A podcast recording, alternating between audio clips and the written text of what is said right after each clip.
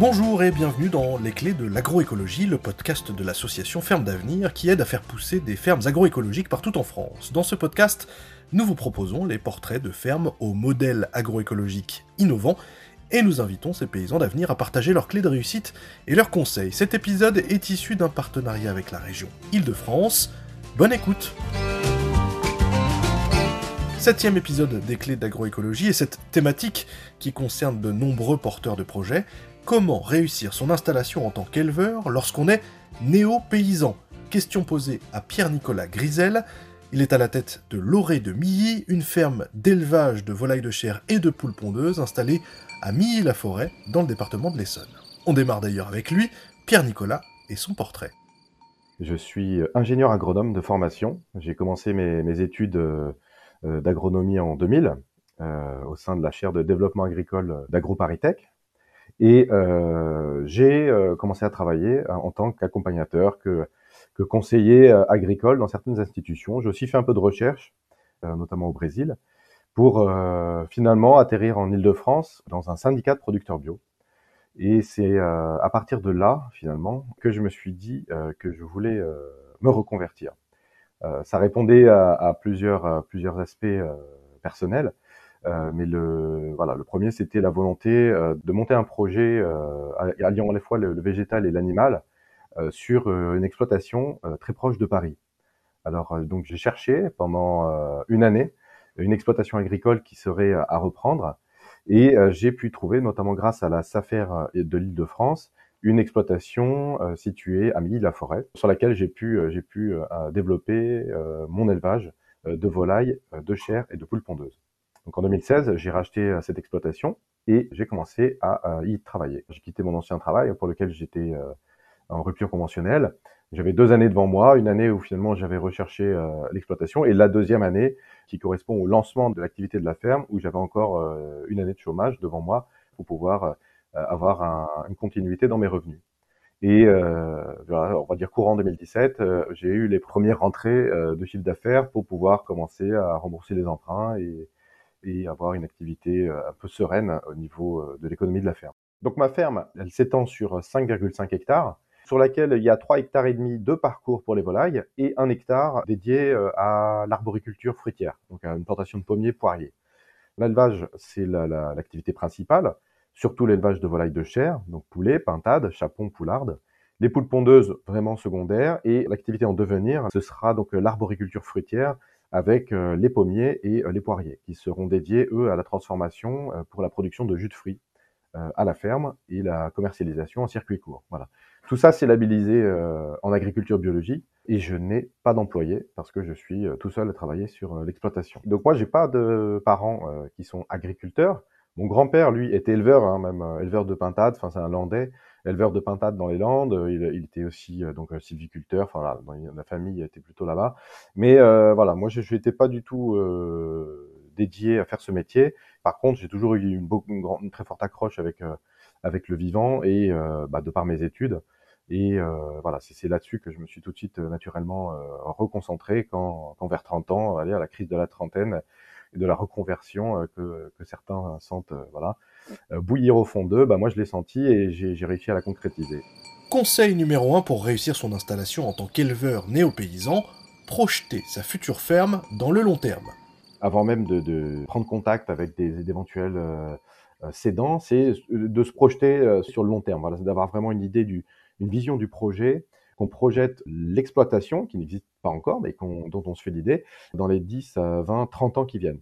Parce que là, euh, on sait très bien que euh, c'est l'activité qu'on va mener jusqu'à la fin euh, de sa carrière et que, de toute façon, les emprunts, en général, qu'on aura à rembourser vont s'étaler sur 20 ans. En élevage, on a souvent des investissements qui sont plus lourds que pour les simples euh, cultures, euh, on va dire maraîchères ou euh, légumières, pour des exploitations qui ont, qui ont la taille de la mienne. Là, en élevage, on a besoin d'investissements qui sont beaucoup plus lourds, à savoir déjà pour les bâtiments d'élevage, pour la reprise du cheptel, s'il y en a un, le, un bâtiment aussi agricole pour tout ce qui est la mise à l'abri bah, des, intrants euh, et surtout de l'aliment. Voilà. Donc il y a, y a beaucoup de choses à penser. L'idée, c'est d'assurer la continuité de l'élevage, non seulement au jour le jour, mais, euh, tout au long de l'année et sur plusieurs années. c'est-à-dire voilà, avoir être en mesure de, de, nourrir et de soigner ces animaux toute la journée, tous les jours de la semaine s'il le faut, d'être en mesure de planifier l'alimentation des animaux sur plus d'une année à l'avance, euh, de planifier aussi effectivement euh, les, euh, les, allées, les entrées, les sorties des animaux sur au moins deux ans. Ça, c'est en général les périodes sur lesquelles moi je travaille. J'anticipe mon travail sur, sur deux années. et ensuite, le, effectivement, c'est surtout, bah, voilà, vu la lourdeur des investissements, c'est savoir qu'ils vont être là pendant 15 ou 20 ans, le temps de les rembourser, et que ce sont des choix qu'on fait au tout début à son installation mais qui vont euh, impacter euh, la, le projet sur toute sa durée. Une fois qu'on a mis le pied euh, dans l'engrenage, c'est très difficile de, ben, on peut plus faire marche arrière, on peut pas changer son projet. Voilà, on fait avec, on avance, on l'améliore, mais c'est tout ça qu'il faut vraiment avoir anticipé quand on en est encore au stade de du tableur Excel et, et, de, et de, la programmation de, de, son, de son installation. Conseil numéro 2, s'assurer de la pertinence de son projet dans le territoire choisi. C'est vraiment de savoir si son projet correspond à une demande euh, de la part des consommateurs.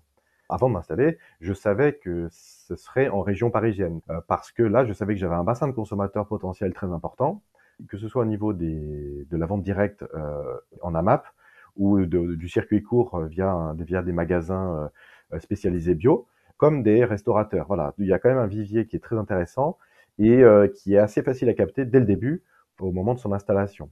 Alors ça vient pas tout de suite évidemment. Hein. Les, les, premiers, les premières années, c'est nous qui courons euh, derrière les consommateurs, et puis au fil du temps, c'est plutôt l'inverse. C'est un peu l'équivalent de l'étude de marché, mais euh, voilà, c'est vraiment avoir ciblé euh, son public, avoir les pieds sur terre et se dire que le produit que l'on va proposer correspond à une demande du moment, une demande qui va exister non seulement dans les cinq prochaines années, mais voilà jusque dans jusqu'à quasiment la fin de sa carrière. Donc euh, avec un, un, produit comme le, la volaille ou euh, les légumes, évidemment, on n'a pas trop de questions à se poser. On sait que là, on est sur euh, des produits phares que les gens continueront de consommer. après, ça, voilà, en fonction des régions, de la concurrence, il faut avoir conscience du paysage vraiment économique dans lequel on va, on va s'insérer pour être sûr que voilà, le produit qui va sortir de la ferme va trouver son consommateur. Conseil numéro 3, avoir conscience des réalités du métier d'éleveur, à la fois pour soi et pour ses proches. Mon troisième euh, conseil, euh, c'est euh, aussi en amont du, projet, avoir conscience des contraintes qu'exige d'être éleveur. Parce que moi, j'étais pas éleveur. Bon, j'avais un grand-père qui l'était, mais je l'ai vu de très loin. j'ai visité effectivement le long de ma carrière, tout au long de ma carrière, des élevages. Donc on, on voit les éleveurs, mais on n'est jamais avec eux 24 heures sur 24. Il faut avoir conscience de, de l'astreinte qu'est vraiment un élevage c'est-à-dire qu'on est les seuls référents des animaux qui sont présents sur notre ferme. On est vraiment responsable d'eux, euh, donc tous les jours, euh, pour les soigner, les nourrir, les nuits quelque part aussi. S'il y a un problème, il faut pouvoir intervenir. Euh, pendant les, week-ends, pendant les vacances, il faut pouvoir être disponible. Il faut, si l'on veut effectivement s'absenter, tout ça, ça doit se planifier très longtemps en avance. moi, par exemple, mes vacances sont planifiées un an et demi à l'avance et pourront difficilement bouger. Et euh, de toute manière, il y aura quelqu'un qui viendra sur l'exploitation pendant que je suis pas là. Mais ce sera jamais des vacances euh, de plus de, des absences de plus de 10 jours dans mon cas. Et ça, je le sais très bien. Euh, je peux pas laisser l'exploitation, même si c'est quelqu'un de proche, plus de plus de 10 jours sans moi. Il peut y avoir n'importe quel événement et il faut que je puisse intervenir très rapidement. L'autre point, c'est du point de vue de la vie de famille, c'est euh, d'avoir conscience que, euh, bah, voilà, en tant que seul responsable des animaux qui sont sur la ferme, ma présence est exigée euh, à n'importe quel moment. Donc ça veut dire que le, voilà, au niveau de, de la vie de famille, de la vie de couple, il faut, faut aussi que le conjoint, la conjointe, soit conscient des nécessités qu'on peut avoir d'intervenir n'importe quand, d'aller travailler les week-ends, s'il faut, s'il faut rattraper du travail, s'il faut euh, abattre euh, deux fois plus de boulot parce qu'on veut anticiper, bah, par exemple, un, départ en vacances, c'est tout ça, euh, tout ça qu'il faut avoir en tête. Et par exemple, moi, avec bah, mon épouse et mes enfants, parce qu'ils étaient tout petits à l'époque, c'est vrai que on s'est mis d'accord, on s'est dit voilà, ça va être, ça va être compliqué surtout les premières années, mais ce sera comme ça. Et le reste, après, voilà, j'arrive à le mettre en place. C'est-à-dire que j'arrive moi à faire ma part de de présence familiale, euh, mais euh, mais il y a des moments où je ne peux pas être là. Voilà, c'est tout. Il faut savoir le combiner avec le reste intelligemment et surtout avec bah, évidemment l'assentiment euh, bah, bah, des membres de sa famille, on va dire. Un dernier conseil de la part de Pierre-Nicolas Grisel aux futurs porteurs de projets. Alors pour terminer, mon dernier conseil, il faut pouvoir s'appuyer sur, sur les personnes clés et les dispositifs clés qui sont à notre disposition pour, pour l'installation. Parce qu'évidemment, tout ça, l'élevage, s'installer en élevage, c'est très lourd, les investissements, le matériel, les, les, les utilitaires, le tracteur, les bâtiments.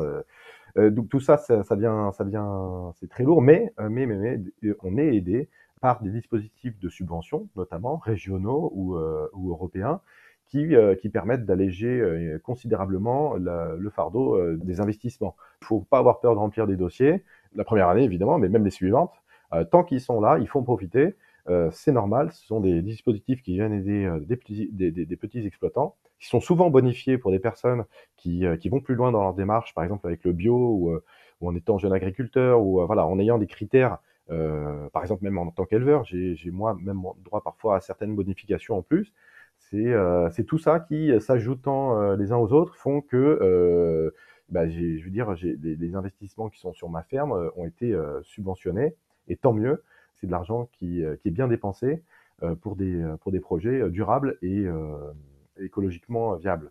Après, il faut aussi s'appuyer sur des, sur des personnes relais, parce que là, euh, dans les institutions, euh, dans le paysage agricole, on a quand même des associations ou des, ou des groupements qui sont là pour accompagner euh, les personnes qui veulent s'installer, qui peuvent nous, nous, former.